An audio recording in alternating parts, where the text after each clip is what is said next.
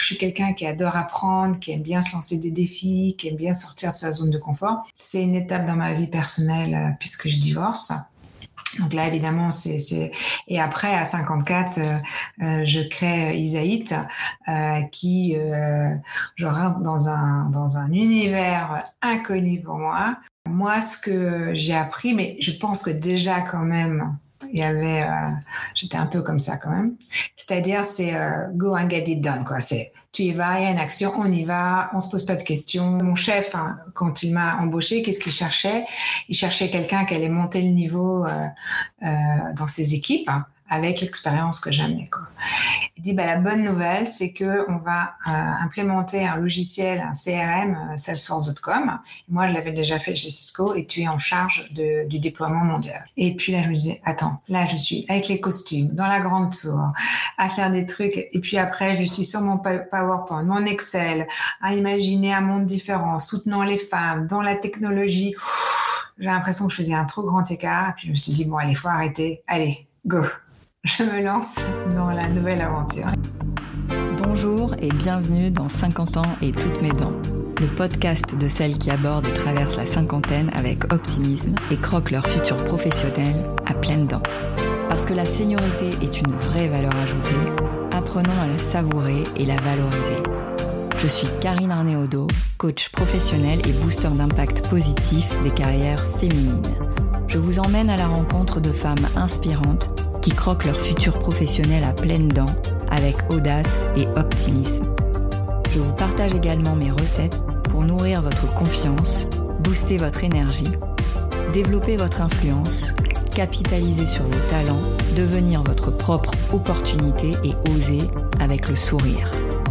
Comment faire de ce cap tabou une période fertile, libératrice, créatrice de transformation et génératrice d'énergie? Comment faire de la cinquantaine une aubaine professionnelle C'est dans 50 ans et toutes mes dents, et c'est maintenant.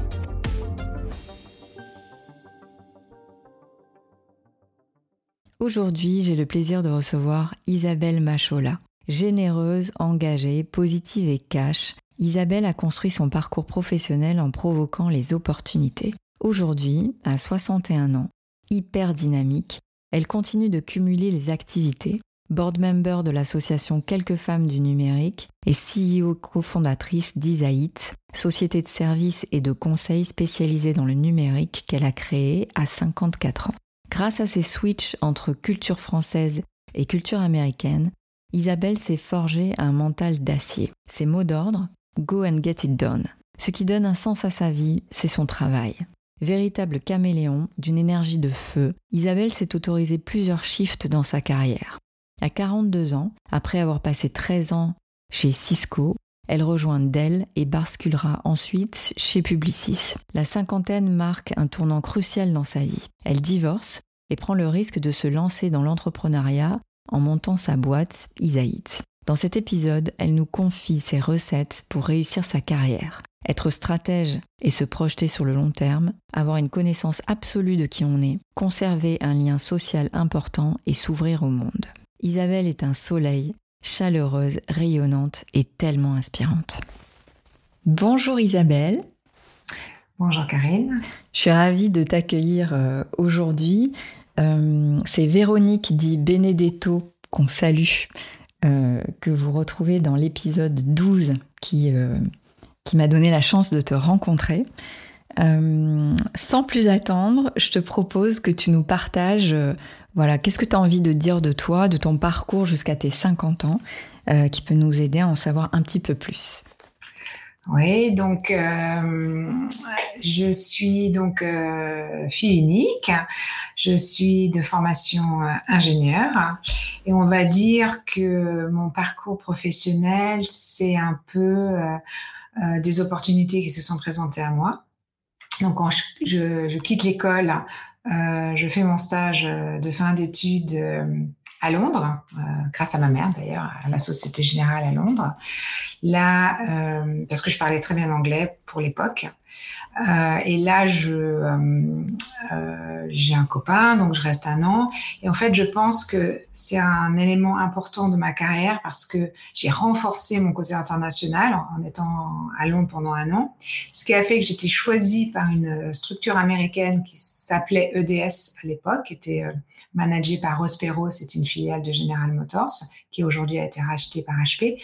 Et là, je rentre en fait de ce que j'appelle ma carrière internationale slash américaine. Donc, euh, je reste euh, trois ans chez EDS. Après, j'enchaîne chez Cisco. Je reste 13 ans.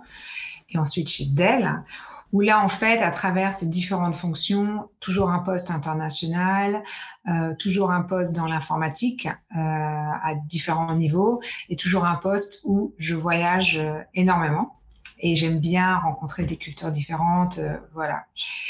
Et après, euh, je quitte euh, Dell parce que mon poste est relocalisé à Austin, au Texas. Donc, euh, bon, ça me plaisait pas tellement d'aller au Texas.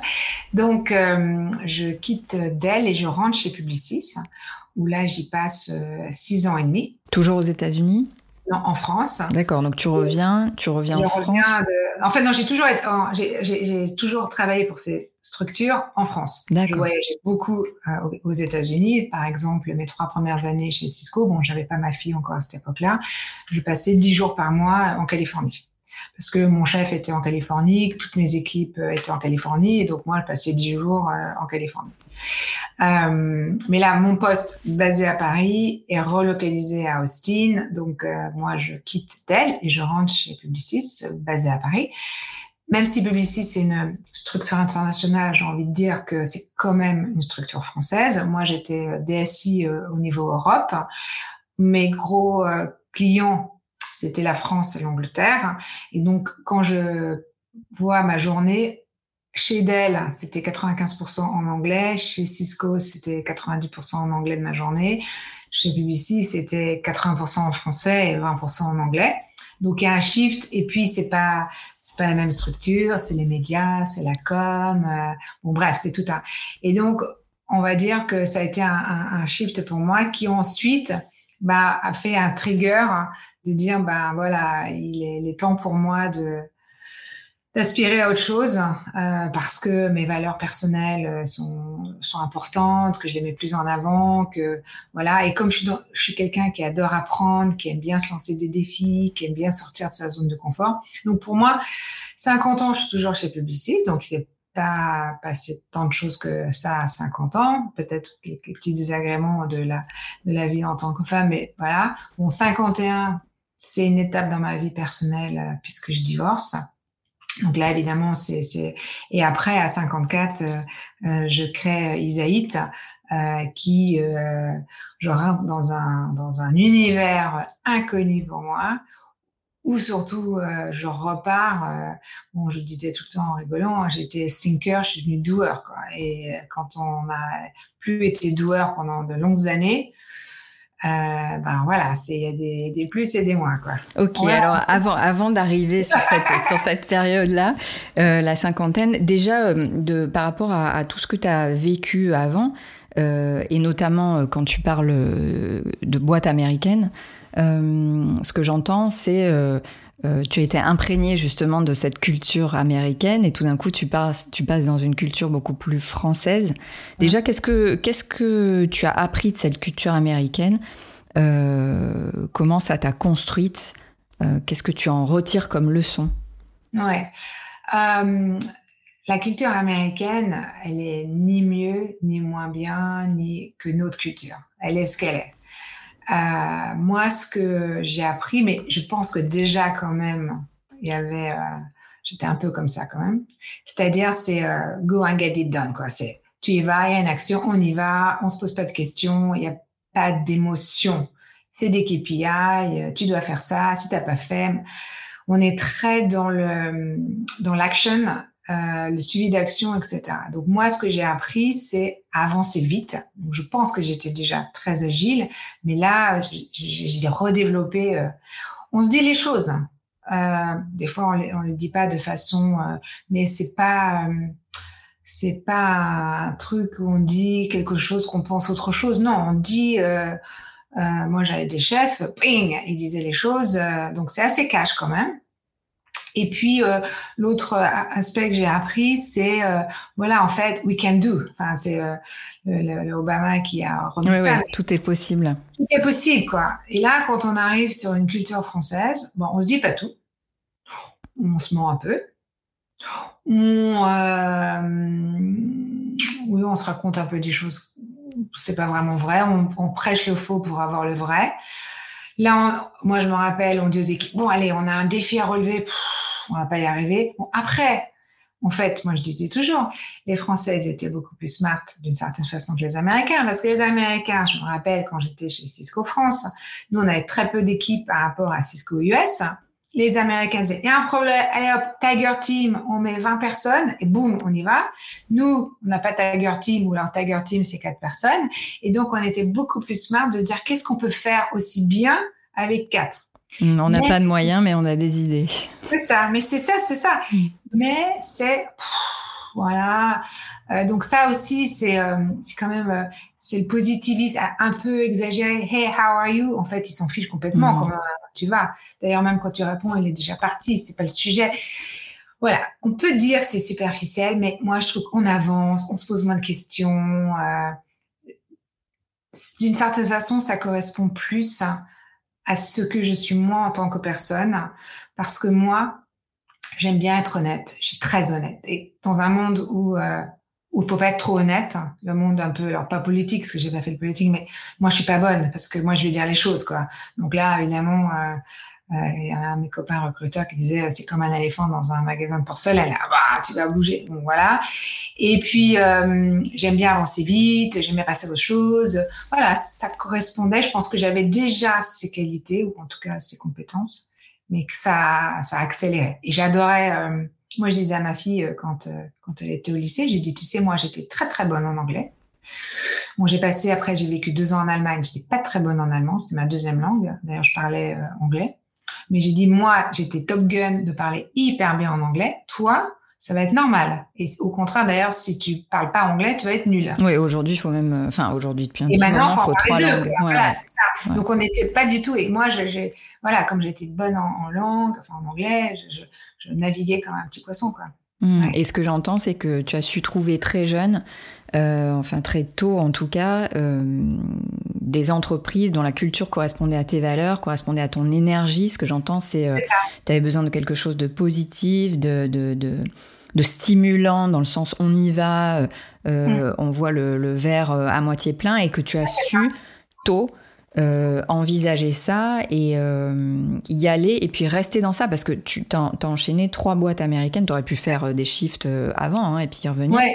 Mais donc tu as su voilà spotter ça assez tôt et comprendre ce qui correspond dans cette boîte à ce qui te correspond à toi euh, et utiliser ça. Mais du coup, euh, le, shift Publicis, comment ça s'est fait en fait? Pourquoi tout d'un coup euh, Publicis? Ouais, pourquoi Publicis? En fait, le chasseur qui m'avait mis chez Dell, qui était venu me chercher chez Cisco, moi, je me suis posé beaucoup de questions avant de faire le shift Cisco-Dell. Ça faisait 13 ans que j'étais chez Cisco. J'adorais Cisco. Euh, même si ça se transformait. Aujourd'hui, 40% euh, de mes amis sont des anciens Cisco. Euh, et là, on proposait un poste euh, similaire à ce que je faisais chez Cisco, mais je voyais bien que c'était beaucoup moins bien organisé. Et je me suis dit, ben voilà, si je pars pas maintenant, je partirai jamais. Et là, tu avais, là, tu avais quel âge? Ben, C'était en 2006, donc j'avais euh, moins 62, euh, j'avais 42 ans. Tu avais 42. Et, euh, et, en fait, j'ai, je, suis partie parce que euh, je me suis dit, bah, j'ai appris plein de choses. Je pense qu'au niveau euh, système d'information, donc de l'IT, Cisco était largement au-dessus de Dell. Et que je pouvais apporter ma, mon, expertise. Est-ce que mon chef, hein, quand il m'a embauché, qu'est-ce qu'il cherchait? Il cherchait quelqu'un qui allait monter le niveau dans ses équipes hein, avec l'expérience que j'amenais. Et c'est comme ça j'ai pris la décision de partir. Après, euh, j'ai suis trois ans chez Dell. Ça a été euh, vraiment, ça a bousculé euh, beaucoup parce que moi, je raconte quand on parle de résilience et s'adapter. Moi, pour moi, Dell, c'est la meilleure expérience. J'arrive chez Dell avec après 13 entretiens. J'arrive en septembre. Donc mon chef, c'est le patron, c'est le DSI Europe. Et euh, donc en septembre, j'arrive, euh, on passe. Euh, il y a un chef, Michael Dell n'était plus aux commandes de Dell, il était une sorte de retraite. C'était un autre Kevin. Donc je rencontre Kevin, je vais à Austin pour rencontrer Kevin. Trois semaines après, boum, Kevin se fait sortir. Michael revient, explique pourquoi il revient, il veut reprendre en main la situation, voilà. Ensuite, euh, deuxième mauvaise nouvelle pour Dell. Dell, chaque année, il y a un, classement. Dell passe numéro 2 derrière HP. Donc là, ça met l'entreprise down. Ça, ça n'a jamais été. Dell était toujours numéro 1. Et là, convocation de mon chef, qui est donc le DSI Europe, il me dit, Isabelle, j'ai une bonne et une mauvaise nouvelle à t'annoncer. Je dis, écoute, tu vas commencer par la mauvaise, et comme ça, on terminera par la bonne. Donc dit la mauvaise, c'est euh, je n'ai plus de poste, je ne suis plus DSI Europe. Tu vas reporter, on globalise euh, l'informatique. Donc lui sortait ou il changeait de poste? Donc euh, lui, en fait, il a été protégé par le patron de l'Europe. Donc il s'est mis, je sais pas exactement ce qu'il a fait pendant un an. Et donc là, j'ai dit, mais attends, là, tu, tu rigoles quoi Ça fait cinq mois qu'on parle. J'ai rencontré 13 personnes ou 12 ou 13 personnes. Et là, boum, on globalise, mais quand on globalise, moi j'ai vu globaliser Cisco euh, quand je suis arrivée, euh, ça a mis des mois et des mois. Enfin, oui, on en discutait, mais c'était pas sûr. Bon, j'étais rentrée, j'ai dit à tout le monde ne rentrez jamais pour quelqu'un, parce que je suis rentrée pour lui. Mmh. C'est plus mon chef. Donc ça, c'est un conseil peut-être à partager, ne jamais rentrer pour quelqu'un. Jamais, jamais. Surtout dans une grosse ou petite, mais jamais, jamais. Et donc là, je reporte un Américain, je dis, bon, bah, alors c'est quoi la bonne nouvelle dans tout ça? Il dit, bah, la bonne nouvelle, c'est que on va euh, implémenter un logiciel, un CRM, euh, Salesforce.com. Moi, je l'avais déjà fait chez Cisco et tu es en charge de, du déploiement mondial. Et donc, on me donne ce déploiement. Euh, et donc là, je suis plus proche de, de Michael Dell parce que c'était un projet très important pour lui. Et j'étais sur un terrain connu, voilà. Et après, je fais ça pendant un an. Donc là, quand même, ce que j'entends, c'est que ça, ça se transforme en méga opportunité pour toi. C'était une méga opportunité, bon, mais ça a été compliqué parce que euh, l'informatique chez Dell ne voulait pas d'avoir de software. C'est Michael qui prend la décision et ne demande pas au groupe CIO. Enfin, c'était quand même, j'avançais avec des personnes qui essayaient tout de me faire tomber et de me, de me rendre la vie difficile. Mais bon, moi, je suis, euh, j'y vais. Au bout d'un an, euh, Dell, bon, pas moyennement bien, on va dire ça comme ça. Et là, ah non, non, au bout d'un an, ils disent, bah, on va faire comme HP, euh, on va se mettre en mode indirect. C'est-à-dire que Dell était en mode direct, on vendait directement à des clients, on va passer par des partenaires aussi. Et là, on me dit, bah, toi, tu viens de chez Cisco, donc tu connais le modèle indirect, parce que Cisco travaille avec mhm. des partenaires. Donc, on me met en charge de toute l'équipe euh, Sales Operations des partenaires. Donc, je dois restructurer euh, le site d'e-commerce pour les partenaires. Je dois changer les systèmes d'information pour que les partenaires puissent accéder. Donc euh, chez Dell, il y avait plusieurs entités opérationnelles pour les partenaires, pour le SMB, pour les grands comptes, pour les telcos, etc. Avec à chaque fois des directeurs qui géraient. Donc je suis en charge de ça pendant un an. Là, l'entreprise va pas très bien, donc ils combinent tous les départements opérations et moi, on me dit, ben, tu vas aller au marketing. Moi, IT, je veux au marketing. Et là, je m'occupe de tout ce qui est de la business intelligence, donc euh, toute la donnée nécessaire pour que le, market fasse ses bonnes campagnes, aller chercher les bons prospects, etc. Donc, je passe d'IT à partenaire à marketing. J'ai euh, quatre chefs en trois ans. Si ça s'appelle pas ça de l'adaptabilité et de la résilience, euh, mais voilà, bon, c'est à chaque fois je prenais toujours cet exemple. oui, si je sais m'adapter, quoi. Est-ce que j'étais euh, complètement heureuse? Ben évidemment, c'était pas facile. À chaque fois, faut reconstruire euh, une relation avec son chef, l'américaine, l'anglais. enfin voilà, c'est ça se prépare comme ça en claquant des doigts, mais voilà. Ouais, donc ce que j'entends, c'est que là, tu découvres que tu as quand même, comme tu dis, une résilience, en tout cas une capacité d'adaptation et de rebond assez exceptionnelle. En fait, je, découvre à travers ces structures, quand je rentre chez EDS, parce qu'en fait, tu dis, bon, tu passes sur trois, mais en fait, le fait d'être chez EDS m'aide aussi à rentrer chez Cisco. Le fait d'être chez Cisco, ils voient, waouh, ça me fait rentrer chez Dell. Je pense que tout le monde, on reste un peu dans le même milieu. Je vois mes amis qui étaient des ex Cisco, ils sont allés chez les Lenovo, chez les Microsoft, chez les. Il y a une sorte de tendance parce que c'est facile de dire, bah, si elle a déjà travaillé dans cet univers, elle va être bien. Mais chez EDS, à l'époque de Rospero, c'est ça, c'était très important, alors que pour moi, c'était pas du tout important, mais très important pour mon chef, je m'en rappelle. En fait, chez EDS, quand on était embauché, on était embauché sur un programme de 18 mois, donc on était en CDD. Et donc, le premier six mois, c'est on reste avec un responsable de compte, on comprend comment ça fonctionne chez EDS. Donc là, c'était cool. On allait voir les clients, on travaillait sur des propositions.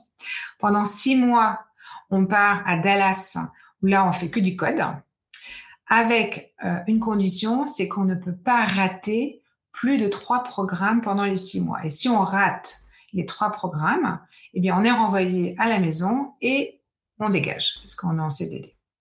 Et la troisième phase, eh ben, ce qu'on a appris à coder selon les méthodes, à développer selon les méthodes de DS, on va être sur un compte et là, on va développer comme on nous a appris à Dallas.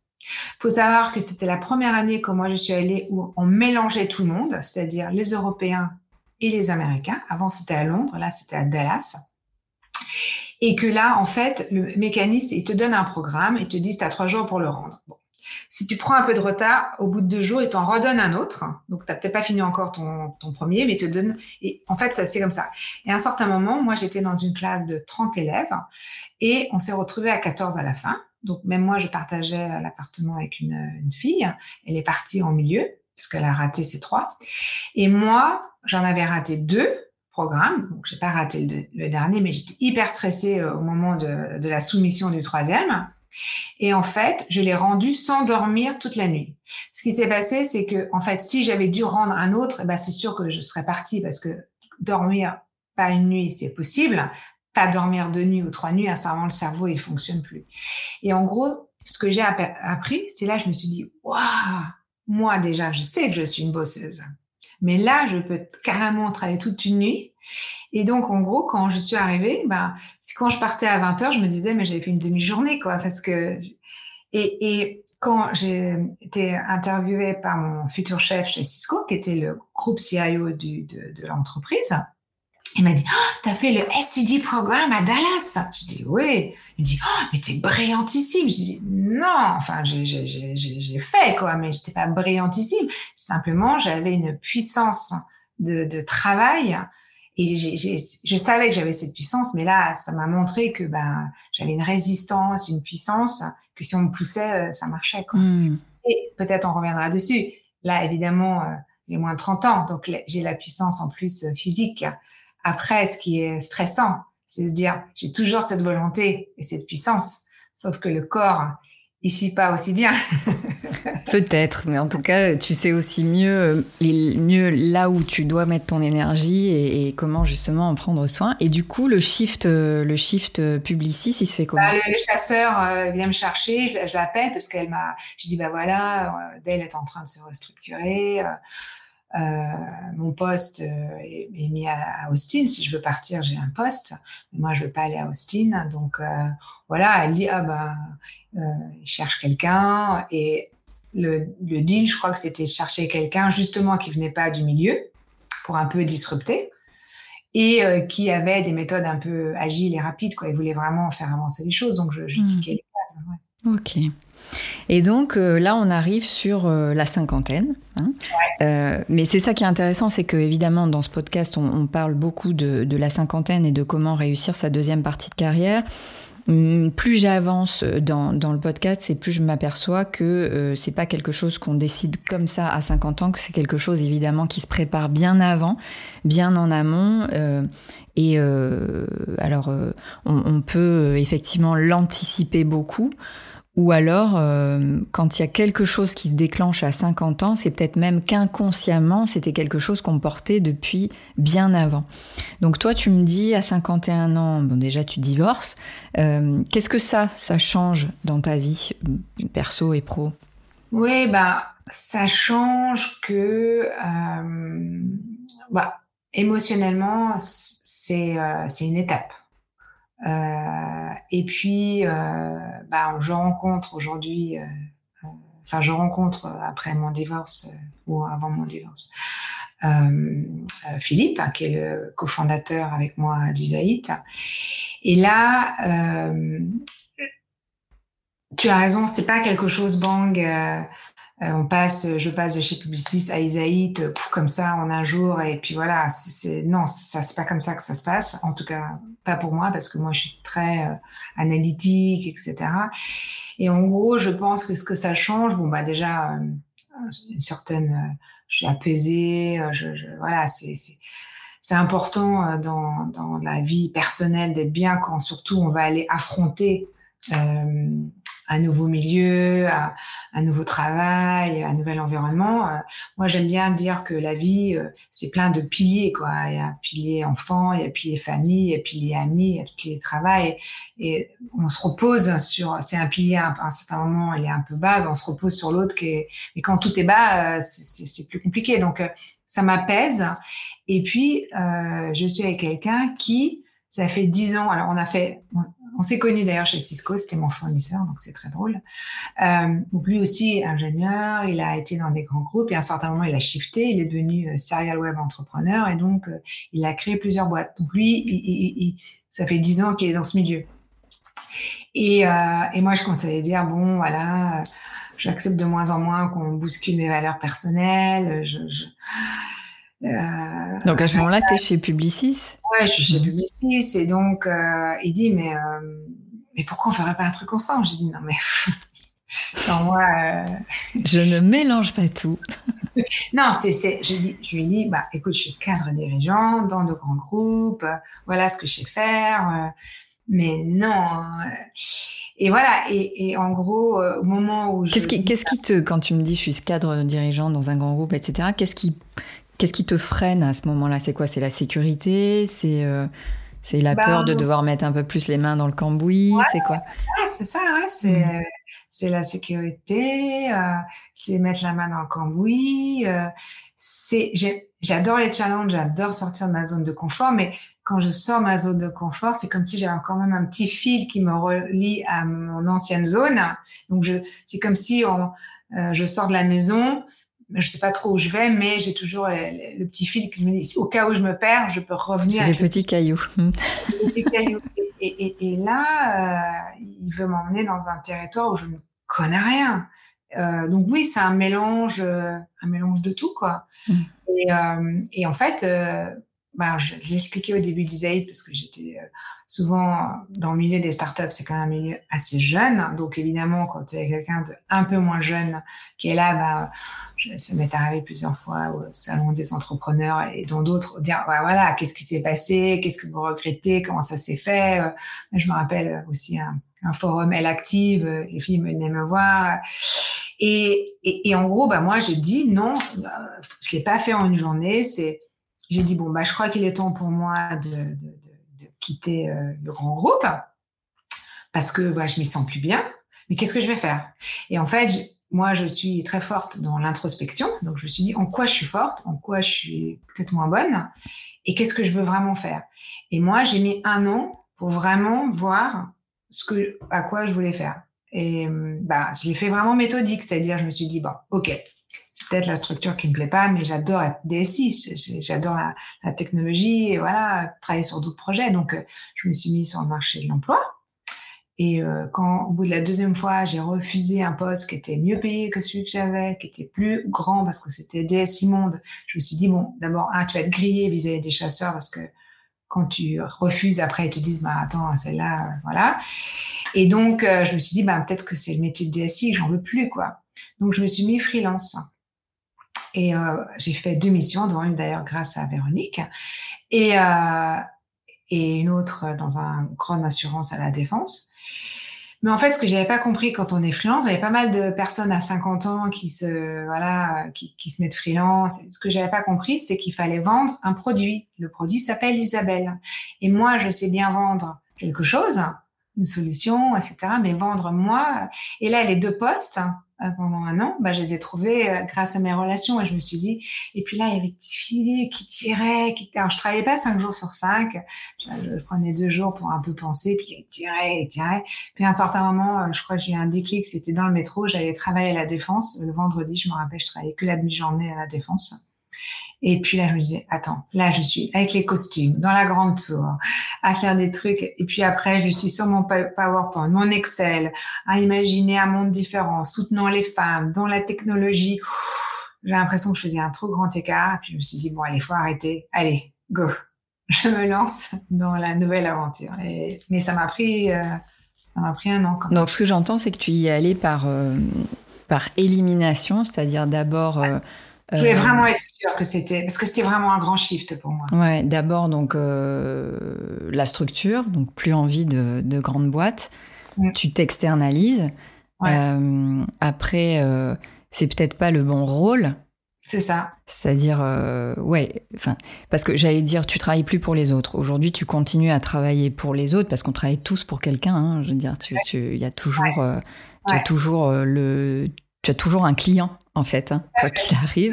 Moi, les gens qui me disent non, mais c'est bon, je veux monter ma boîte, etc., parce que maintenant j'ai plus envie de dépendre de personne. je suis pas sûre que voilà. Ça, non, hmm. mais en tout cas, euh, là, ce que j'entends, c'est que tu es allé vraiment euh, chercher, ok, de quoi j'ai vraiment envie, euh, à quoi correspondent mes choix, qu'est-ce qui est aligné à ma, à ma valeur, et Bon, ce que j'entends aussi, c'est que tu n'as peut-être pas fait ce choix toute seule et que c'est peut-être effectivement parce que quand tu, parlais de tes piliers, il y avait un des piliers qui, euh, qui t'appelait et un mm. des piliers qui était aussi, enfin, ce que je pourrais euh, imaginer, puisque sinon tu ne serais certainement pas lancé, qui était suffisamment solide pour te donner envie de s'appuyer sur ce pilier-là. Et puis ce que j'entends aussi, c'est que tu étais en capacité, quand tu dis je fais un travail d'introspection, d'aller vraiment chercher, ok, sur quoi je peux m'appuyer, quelles sont mes forces, quels sont mes talents. Et ça, ça sécurise, ça consolide.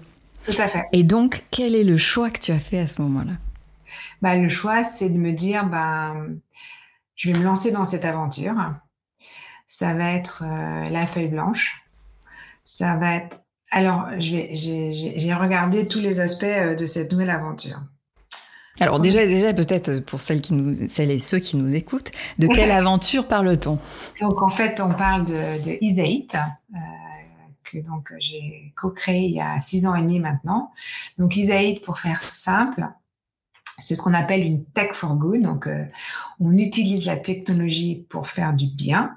Euh, à destination euh, des femmes. Et en fait, le combat d'Isaïd, un peu mon combat et certainement mon combat jusqu'à la fin, c'est quelque chose qui me qui me pousse vraiment, c'est euh, de combattre la fracture numérique chez les femmes. Et la fracture numérique, elle est mondiale et ça passe par l'éducation, ça passe par euh, aider, ça passe par un rôle modèle, ça passe par avoir la confiance, euh, euh, taper et tuer ce, syndrome de l'imposteur que souvent la femme est là. Enfin bref, je, revendique mon féminisme pour avoir une cause vraiment bien précise pour vraiment aider. C'est quelque chose qui me tient à cœur, que je faisais de façon euh, déjà, quand j'étais chez Cisco, il y avait des associations entre femmes pour justement, euh, c'était pour faire péter le plafond de verre à l'époque, etc. Bon, il n'y avait pas encore la loi Copé Zimmermann. Bon, voilà, on essayait un peu de, parce que je pense qu'il faut qu'on qu'on qu'on qu'il faut avoir un rôle modèle, etc. Et donc, Isaït, en fait, c'est une plateforme de gestion de workforce à la demande pour des projets digitaux. Donc, on a des clients, ils nous donnent des projets et on va distribuer ces projets sur des femmes. Donc, aujourd'hui, il y en a 1000 qui travaillent pour nous sur 40 pays, 4 continents, dont la France. On en a déjà accompagné presque 3000. Avec Philippe, on s'est donné comme objectif d'en donner du travail à 10 000 femmes. Elles sont freelance, elles travaillent à temps partiel parce que pendant les trois ans où elles restent chez nous, eh bien, on va les accompagner pour euh, qu'elles réalisent le projet pour lequel elles sont venues, reprendre les études, devenir entrepreneurs ou chercher un travail. On va s'assurer qu'elles gagnent l'argent qu'elles se sont dit qu'elles allaient gagner. Et surtout, on a créé la Isaït Digital Academy où là, elles vont se former, bien sûr, au métier qui leur permettra de travailler sur des projets Isaït, mais sur d'autres euh, formations qui leur seront nécessaires pour elles, parce qu'on fait des partenariats avec des vrais centres de formation, nous on n'est pas centre de formation. Euh, voilà, et donc ça, c'est ça l'idée euh, d'Isaït, c'est de, de soutenir euh, les femmes et les inspirer vers un milieu technologique en leur donnant cette confiance à travers une communauté. Donc, elles gagnent confiance et, et on mesure cet impact, etc. Donc, c'est ça un peu. Et, et, pourquoi je disais tout à l'heure que une de mes amies m'a inspirée, c'est qu'avant Isaït, on avait fait un fonds de dotation. Donc là, on travaillait avec des ONG et on récoltait euh, notre argent personnel et on choisissait des projets que les ONG nous, donnaient. Euh, donc on a aidé par exemple au Burkina Faso des jeunes femmes transformatrices de céréales, on leur a acheté des séchoirs pour qu'elles puissent continuer à travailler pendant la saison des pluies. Et au Cameroun, on a aidé des jeunes femmes dans le prêt-à-porter en leur achetant des machines à coudre. Et c'est lors du voyage, donc Philippe nous a rejoint ensuite dans cette euh, aventure, et c'est lors du voyage, on est tous allés voir les filles euh, à Yaoundé, que j'ai eu un déclic. Je me suis dit, bah, donner c'est top, c'est vrai quand on n'a plus rien, qu'il y a une guerre, un tsunami, mais ce qui donne vraiment du sens à la vie, bah, c'est le travail. Mmh, c'est l'utilité. Mmh. On, a discuté et comme euh, voilà, bah, Philippe il a dit bon, on va créer quelque chose qui allie la technologie parce que j'aime la technologie, je sais qu'elle peut faire du bien, et avec une cause euh, bah, qui me plaît, euh, les femmes, euh, l'éducation, l'entraide, tendre la main, voilà, parce que moi j'estime que j'ai eu de la chance, et ben j'ai envie de de tendre la main et d'aider celles qui. Euh, donc c'est ça un peu. Ouais. Mmh, donc ce que j'entends, c'est aussi que il y a, y a, et c'est ce que je vois aussi hein, à ce passage de la de la cinquantaine, il y a une envie de transmettre, il y a une envie d'être vraiment utile et de donner un sens. On a moins besoin de se prouver comme avant, mais il y a vraiment une quête de sens, une quête d'utilité euh, qui s'enclenche. Et ça, c'est ce que j'entends je, dans ce que tu dis, c'est-à-dire trouver vraiment une mission. Hein, à quoi je participe de plus grand euh, dans ce monde. Euh, et donc aujourd'hui, qui sont tes clients? Alors mes clients, c'est des startups, des scale-up, des grands groupes, des GAFAM euh, du CAC 40, euh, qui ont euh, ou des projets autour de l'intelligence artificielle, donc on va les euh, entraîner, corriger les algorithmes, qui ont des projets comme dans les marketplaces, dans tout ce qui est indexation de produits, parce que la technologie ne peut pas tout faire. À un certain moment, on a besoin d'une touche humaine. C'est ce qu'on appelle le human in the loop. L'humain rentre dans le processus technologique de l'entreprise. Et donc, euh, ce qu'ils aiment dans notre solution, c'est que en gros, euh, bah, nous, ce qu'on fait, on le fait de façon éthique. On a été labellisé B Corp en décembre 21 avec un très grand score. On a une charte, on fait pas n'importe quoi, on soutient et euh, certains groupes même font des, missions pro bono avec nous parce que c'est bien pour les employés qui puissent un peu ouvrir leur chakra, voir qu'il y a un autre monde. Donc, euh, c'est très inspirant euh, des deux côtés. Alors, quelles sont, selon toi, les clés pour booster, euh, si on revient à notre sujet, hein, sa deuxième partie de carrière Ce serait quoi pour toi, les clés? Alors, je pense que les clés, c'est vraiment de se poser. Alors, je sais quand on est très... c'est compliqué parfois, mais de se poser et se dire en fait, c'est qui moi? Qui suis-je?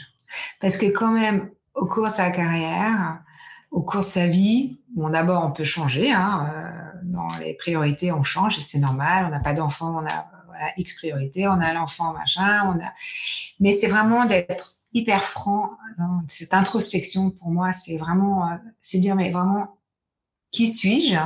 Ce que j'ai envie de faire, c'est de déterminer ce que j'ai envie de faire et surtout se dire, bah, il y a peut-être des fous furieux ou des fous furieux, je sais pas, qui disent moi je vais lancer dans un truc où j'ai aucune compétence, aucune expérience et j'en suis sûre que tu as mais là je dis waouh. Quand même c'est un peu risqué. Moi je dis c'est de dire où est-ce qu'on veut aller, ce à quoi on est OK euh, d'accepter si c'est pas exactement euh, la vision qu'on a, parce que la vie, c'est jamais tout blanc ou tout noir, euh, mettre des priorités dans ses choix et de se dire, bah, euh, d'aller de façon, euh, une fois qu'on a trouvé où on veut aller, quelles sont les trois choses importantes pour soi? Moi, pour moi, c'était quoi? Moi, j'avais envie vraiment de continuer à aider euh, les femmes. J'avais envie de continuer dans un domaine technologique en fait, j'ai envie de ne pas me laisser déborder par les jeunes. Et d'ailleurs, sur certains jeunes, j'en connais plus technologiquement qu'eux. Donc, c'est une sorte de boost. En plus, on like Philippe, on est tout le temps, voilà. Et, et, puis, je l'ai toujours fait, mais de me regarder dans la glace en me disant, voilà, j'ai des valeurs et je, je, je, je, je respecte mes valeurs et je suis bien alignée avec. Euh... Et donc, Isaïe, ben, ça respectait mes valeurs. C'était dans un domaine qui me plaisait énormément euh, de soutenir euh, la cause féminine dans les métiers technologiques parce que bon, euh, moi je suis de formation ingénieur. Quand j'ai été diplômée, on était 25%. Aujourd'hui, c'est à Bérésina, a très peu. Donc voilà, il faut donner envie. Et après, ben, je me suis dit, bon, ok, là, on va créer une boîte. On va être tous les deux. Qu'est-ce que je sais faire? Bien. Et qu'est-ce que je sais pas faire? Et où, est-ce que ce que je ne sais pas faire, mais que je peux apprendre? Et moi, en fait, ce que je sais très bien faire, c'est euh, tout problème, je trouve la solution et j'organise pour euh, déployer ce qu'il faut déployer. Moi, les plans ne me résistent pas. Donc, je suis un, un rouleau compresseur. Et donc, euh, c'est le, comme, comme on disait chez Cisco, c'est le walk the talk. J'ai dit, hop, je fais et j'avance. Et ça, en fait, c'est très important quand on commence une petite euh, entreprise, parce que souvent, pourquoi des startups euh, plantent, c'est qu'à l'idée géniale, bon, l'idée géniale, en fait, on s'aperçoit que cette idée, elle est plus ou moins reprise par d'autres. Hein. Il n'y a jamais la idée que personne n'a repris. Et après, qu'est-ce qui va faire la différence? Et je sais que Philippe arrêtait pas de le répéter. C'est comment tu vas le déployer? Est-ce que tu vas le déployer plus rapide que les autres? Et pour déployer plus rapide, il bah, faut mettre euh, action plan. Et donc, en gros, euh, c'est ça, j'apportais ça comme ma force. Évidemment, le côté international. Et donc, quand euh, euh, quand on a dit, bah, comment on va se dispatcher les rôles. Donc, qu'est-ce qu'on a dans une boîte? On a en haut la partie communication, même si au départ, il n'y a pas trop de communication, mais quand même. Il y a la partie développement informatique, il y a la partie commerciale, il y a la partie suivi de projet, et il y a la partie euh, développement de communauté. De, donc, toutes ces femmes qui font travailler pour nous. Et en fait, de façon assez euh, euh, collégiale, on va dire, on s'est dispatché. Bon, Philippe a dit, euh, bon, je sais que tu étais IT, je sais que tu étais DSI, mais moi, j'ai déjà fait des plateformes dans le passé, donc je pense que c'est mieux que je m'occupe. Je dis, OK, où il a dit, ni l'un ni l'autre, on est euh, dans la communication, hein, c'est sûr. Mais bon, on va te mettre toi. J'ai bon, ok. Au début, c'était quand même euh, challenging. Hein, J'étais pas toujours euh, très à l'aise, hein, parce que c'est pas mon métier non plus. Hein. Mais c'est aligné avec ce que tu portes, c'est-à-dire tu t'intéresses. Enfin, je veux dire, tu t'occupes des femmes, forcément, c'est assez logique que ce soit toi qui sois l'ambassadeur. Oui, mais entre ça et passer devant un auditoire de plusieurs centaines de personnes ou de se faire interviewer, c'est pas la même chose que présenter un projet. Donc hmm. voilà. Et après, bah, suivi de projet, euh, grand projet, c'était moi. Et puis évidemment, euh, euh, la suite de communauté, bah, c'était moi. Et on s'est bien euh, dispatché les rôles. Et euh, je sais qu'au début de l'histoire d'Isaïd, on a été challengé, alors surtout par les investisseurs, parce qu'on a fait quelques levées de fonds, où en gros ils disaient parfois, ils osaient pas trop le dire, mais ouais, vous êtes un couple, ils n'aiment pas trop les couples, etc. Et en fait, euh, moi, je trouve que c'est, euh, il y a deux raisons pourquoi une, boîte se plante. La première raison, euh, c'est le cash flow, il n'y a plus d'argent, voilà, plus de trésor. Et la deuxième raison, c'est que les fondateurs se disputent. C'est peut-être même d'ailleurs la première raison, c'est que les fondateurs se disputent et qu'ensuite il n'y a plus de cash flow. Voilà, parce que tu prends pas les décisions qu'il faut. Voilà. Et en gros, la bonne euh, entre nous, c'est que comme on se connaît vachement bien et que moi, de toute manière, j'ai pas ma langue dans ma poche, bah, quand il y a un problème, il est dit, on en parle, etc. Et je pense que moi, je vois plutôt ça comme une, comme un, quelque chose de positif où, bah, souvent, euh, justement, on a rencontré des, des, des fondateurs, ils se parlaient pas, et c'était des amis d'enfance, mais ils osaient pas dire, mmh. mais tu vois, est-ce que ta décision que tu prends, elle est pas, mais je dis, mais pourquoi tu disais pas? C'est ton ami d'enfance que tu connais depuis 20 ans. Pourquoi tu lui dis pas? Oui, mais voilà. Donc c'est, euh, mais ça, je te rejoins complètement parce que pour accompagner des, des dirigeants de start-up et justement sur euh, mon mm. expertise qui est euh, comment avoir une meilleure communication et donc mieux fonctionner ensemble, il y a deux ennemis de la communication. Le premier, c'est les non-dits. Et le deuxième, c'est les malentendus. Donc non dit, c'est-à-dire tu risques pas de malentendre vu que ça n'est pas dit. Avec le côté non non mais c'est bon, euh, ça fait une semaine que je tire la tronche, il aura bien compris ce qui se passe. Bah non en fait parce que tant que tu n'as pas dit, l'autre n'est pas dans ta tête et il ne peut pas savoir. Et en plus s'il est concerné, forcément, je dis pas que c'est un déni permanent, mais il va pas vouloir tellement voir ça donc, euh, si on ne dit pas, on ne sait pas. Et puis la deuxième chose qui est le malentendu, c'est pas parce que tu le dis que c'est forcément bien entendu ou bien compris. Donc, c'est comment un, tu peux le dire pour être entendu, et comment tu vas t'assurer que c'est bien compris par l'autre. Parce que euh, tu peux, je donne souvent cet exemple, en fait, euh, imaginons tu es avec, alors imaginons ton conjoint et ton associé, hein. tu commences à te pourrir euh, trois heures plus tard, tu es toujours en train de, de, t'engueuler, euh, mais tu, tu, tu, sais même plus pourquoi, en fait. Et euh, une heure plus tard, tu t'aperçois qu'en fait, tu étais d'accord depuis le début. Pourquoi? Parce que vous parlez la même langue, par exemple le français, mais vous ne parlez pas forcément le même langage. C'est-à-dire qu'un mot pour moi, va vouloir dire quelque chose. Un mot pour le même mot va vouloir dire autre chose pour toi. Et pour peu que je le dise euh, avec une intonation ou avec une posture physique euh, différente, ça va encore avoir une autre signification. Donc vraiment là, c'est très subtil, hein, le, arriver à avoir une bonne communication et surtout à bien se comprendre. C'est vraiment, euh, c'est vraiment clé. Donc ce que j'entends, c'est que, oui. Et en fait, ce qui est, excuse-moi, mais tu vois par exemple ma première société, c'était une, une ESN, en fait. À l'époque, on disait pas ESN, on disait SS2I. Euh, et on nous a appris à reprendre. Et donc maintenant, c'est... Reformulation. Reformulation. Mmh. systématique. C'est-à-dire, quand on vient me dire quelque chose, alors je le fais moi en perso, évidemment, mais en professionnel, c'est mon cerveau bing. C'est donc là, tu m'as dit plein de choses. Donc je vais reformuler avec mes mots ce que j'ai entendu que tu m'as dit. Oui, enfin, la première chose, il y a deux types de reformulation. La première, c'est tu reformules exactement avec les mots de l'autre. Parce qu'en fait, et souvent en conflit. Hein, ouais, alors il y a vraiment deux étapes. La première, c'est tu reformules avec les mots de l'autre. Pourquoi? Parce qu'en conflit, donc euh, souvent sous, sous une certaine tension émotionnelle, l'autre peut avoir des mots qui le dépasse. Donc déjà, rien que de faire cette étape-là en disant, euh, je, donc si j'entends, tu me dis que je suis, imaginons un truc horrible, tu vois, rien que de dire ça, l'autre va tout de suite dire, non, c'est pas exactement ce que je voulais dire en fait, et donc il redescend d'un cran.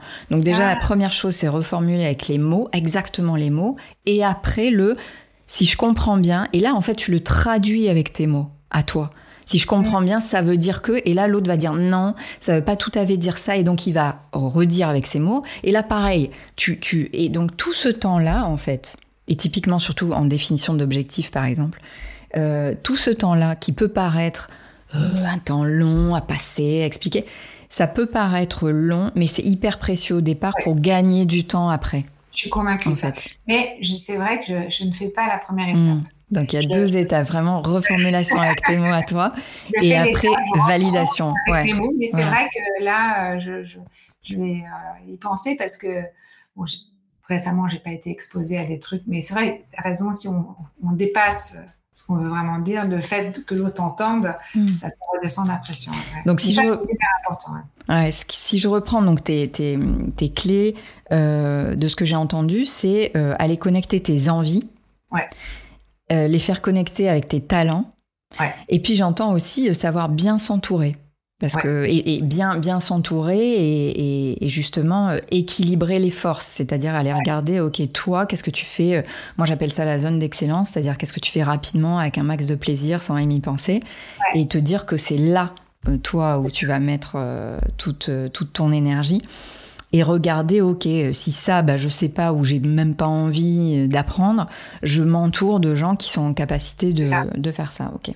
Et euh, à la fin, quand tu as fait tout ça, moi, sur toutes les situations euh, pour euh, où me projeter, où c'est mon anti-stress quand je vais présenter ou demander quelque chose et que je suis pas bien, je me projette avec les différents scénarios. J'aime arriver euh, à me dire bon, Je vais demander, on va me dire oui, c'est génial. Je vais demander, on va me dire non, qu'est-ce qui va se passer, etc.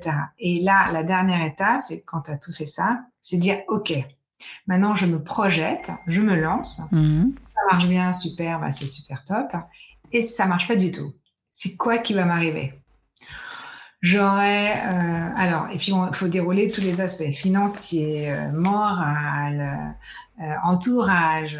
Et en fait, quand tu fais ça, quand tu les prends un par un, tu dis, bon, ok, bon, en financier, souvent arrivé à 50 ans, tu as, euh, euh, plus de temps, euh, tu as plus les moyens parce que justement, tu plus les écoles ou tu es en fin d'école, ou etc. Donc, donc, bon, ok, j'ai mis un peu, j'ai peut-être utilisé, mais à la fin, voilà. Bon, j'aurais Allez, je me suis lancée dans l'aventure. Au bout de six mois, l'aventure, c'est cash flow, ça marche pas, tout va en truc. Il y aura toujours qui diront, ah, ah, j'avais bien dit que, mais c'est pas grave, j'aurais découvert autre chose. Et en fait, quand tu fais cette projection, bah, ça te donne encore plus euh, d'appétence pour y aller parce que, en fait, enfin, pour moi, en tout cas, c'est, je me dis, bah, c'est pas la mort à la fin. Hmm. C'est quelque chose que je vais découvrir et même, on apprend énormément des échecs. Euh, c'est euh, Aude Thune qui dit tout le temps, hein, c'était euh, une ex de chez BBC avec le Women's Forum, elle disait, c'est pas de tomber qu'il faut avoir peur, c'est apprendre à se relever. Ouais, ouais. C'est ça le plus important. Et donc, en fait, quand on fait ça, ben, en fait, on est beaucoup plus zen. Et, moi, je sais que je le fais assez souvent, ça, je me projette. Mmh. Et quelles sont les clés aujourd'hui? Donc, aujourd'hui, tu me dis que tu as quel âge? 61. Voilà, 61 ans. Quelles sont les clés de ta vitalité? C'est quoi, c'est quoi tes secrets? Alors, euh, ma vitalité, moi, je pense que ça se résume autour de peut-être euh, deux, trois euh, points. Bon, j'ai la chance quand même d'être bien née et d'avoir une très bonne santé. et ça, quand même, ça aide parce que, bah, quand même, quand on a la pêche, on peut avoir la pêche dans sa tête, mais si on a des douleurs, si on est fatigué de façon chronique ou quoi que ce soit, quand même c'est moins facile. Donc moi j'ai de la chance et, euh, d'ailleurs aujourd'hui euh, je dis attention les jeunes, moi j'ai pas pris soin de mon corps, j'ai beaucoup de chance, mais prenez soin de votre corps dès que vous êtes jeune. Pourquoi? Parce que il y a cinq ans j'ai eu une cruralgie. Et là, la cruralgie, c'est comme une sciatique, c'est une rurale. Et c'était la première fois de ma vie que j'avais mal quelque part, non-stop. Avec des comprimés, j'avais mal. Allongé, j'avais mal. Euh, assis, j'avais mal. Bref, je souffrais de martyr, c'était horrible. Donc, je vais voir le médecin. Là, je fais un peu la pleureuse, mais pourquoi ça m'arrive? Je comprends pas. Il dit, bah, vous êtes trop sédentaire, vous restez tout le temps assis. Hein. Je dis, mais qu'est-ce que je peux faire? Parce que moi, problème, solution. Mmh. Elle me dit, yoga ou piscine. J'ai dit, bah alors là, on oublie la piscine. Je déteste la piscine, j'aime bien euh, me baigner dans la mer, mais la piscine, hors de question. Donc, il y a cinq ans, j'ai dit, bah ok, faut faire du yoga. Moi, le yoga, on va s'endormir. J'en ai déjà fait quand j'avais 20 ans, c'était pas très... Oui, mais ça, c'est ça, c'est ce que tu pensais, parce que le yoga, c'est tout comme ça. Et donc, euh, bah, je me suis lancée dans le yoga. Du yoga, j'ai fait du pilates.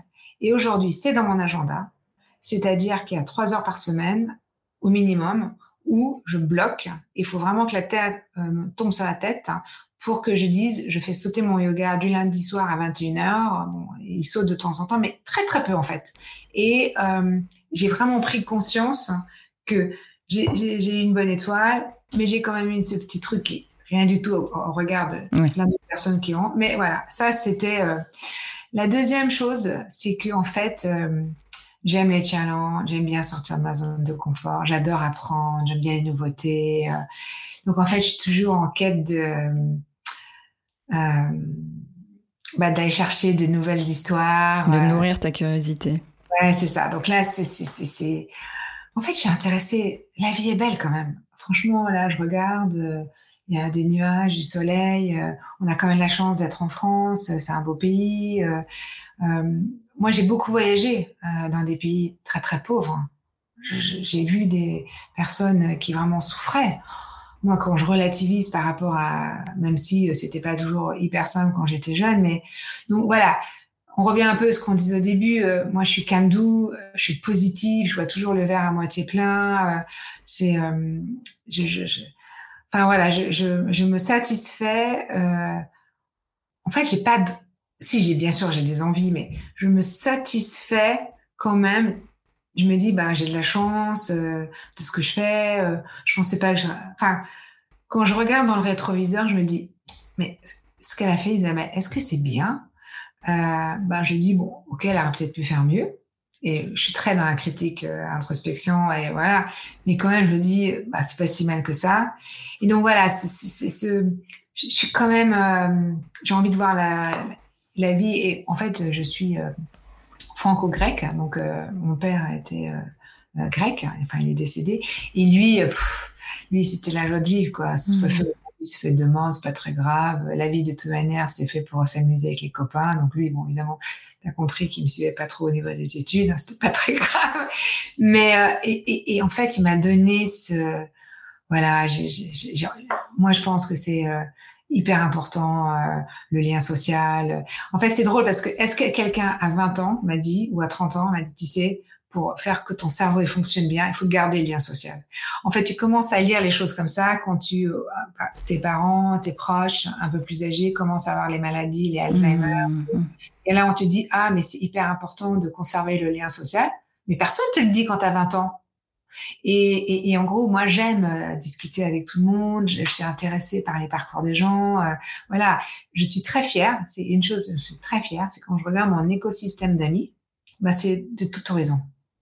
Et ça, c'est super bien. C'est pas, mmh. j'aime pas m'accrocher à un univers, à, à, des gens que de chez euh, techno, que de, je sais pas. J'aime bien euh, avoir euh, des personnes qui sont vraiment qui viennent de milieux différents parce que je trouve que ça nourrit euh, la discussion, l'ouverture d'esprit, etc. Bah, c'est une parfaite transition parce que pour clôturer, je te demande donc pour prolonger la discussion sur comment faire de la cinquantaine une aubaine professionnelle, quelle femme, alors ça peut être au pluriel, inspirante, tu me recommanderais d'inviter? Alors, euh, je pense à deux personnes qui sont euh, toutes les deux euh, des amies, une plus proche que l'autre, mais des, des, des, amies. Donc, je pense à, à Octavie et à Sylvie.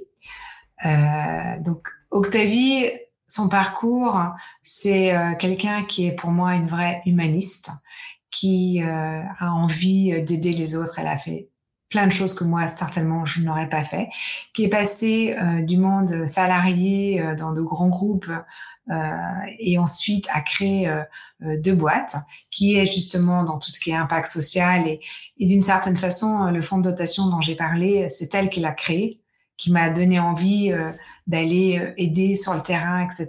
Donc à chaque fois quand on parle de, de on dit bah la genèse un peu c'est Octavie quoi. Et je pense à Sylvie. Euh, Sylvie, elle, pour moi, c'est l'entrepreneuse euh, telle que euh, euh, je l'imagine, c'est-à-dire elle a une, énergie juste incroyable. Moi, je trouve que j'en ai, mais j'ai trouvé mon maître. Et euh, elle avait créé euh, une boîte où elle a revendu, c'était des crèches familiales, et ensuite elle est partie vivre à la campagne, enfin à la campagne à Bordeaux, c'est pas tellement la campagne, de Paris à Bordeaux. Là, elle a recréé quelque chose et, la fille, en fait, pour moi, c'est quand on dit c'est quoi un entrepreneur, c'est quelqu'un qui est en permanence euh, dans euh, qu'est-ce que je peux faire, comment je peux faire, les nouveaux projets, la cré... Et elle, aujourd'hui, elle a la tête de deux boîtes. Euh, donc euh, dans euh, tout ce qui est un peu agence de voyage en mélangeant le vin et le golf et aussi dans tout ce qui est dans du lean management. Donc elle, accompagne des startups. Et pour moi voilà ces deux femmes sont elles ont chacune de, avec des, des attitudes différentes un peps euh, une plus dans l'impact social et, et l'autre une énergie débordante. voilà, c'est c'est Madame non-stop. Euh, voilà, c'est pour moi, c'est deux personnes qui ont euh, qui ont qui, qui, ont passé. Elles sont un peu plus jeunes que moi. Elles ont passé cette étape. Euh, euh je crois qu'elles ont toutes les deux 55 ou 56. Elles ont passé cette étape avec plein de projets aujourd'hui et plein de projets pour demain. Donc, elles sont très inspirantes. Ok, super. Bon, moi, je vais les contacter de ta part. Merci beaucoup Isabelle justement pour euh, ton peps et ton énergie. Je ne sais pas si euh, vous, êtes comme moi, celles et ceux qui, qui écoutaient ce, podcast, mais en fait dans ta voix, moi je te vois, hein, mais dans ta voix on entend ton sourire. Donc merci beaucoup pour, euh, pour cette lumière souriante que tu as partagée avec nous. Merci. Merci beaucoup. J'espère que vous avez pris autant de plaisir à écouter cet épisode de 50 ans et toutes mes dents que j'ai eu à le concocter pour vous.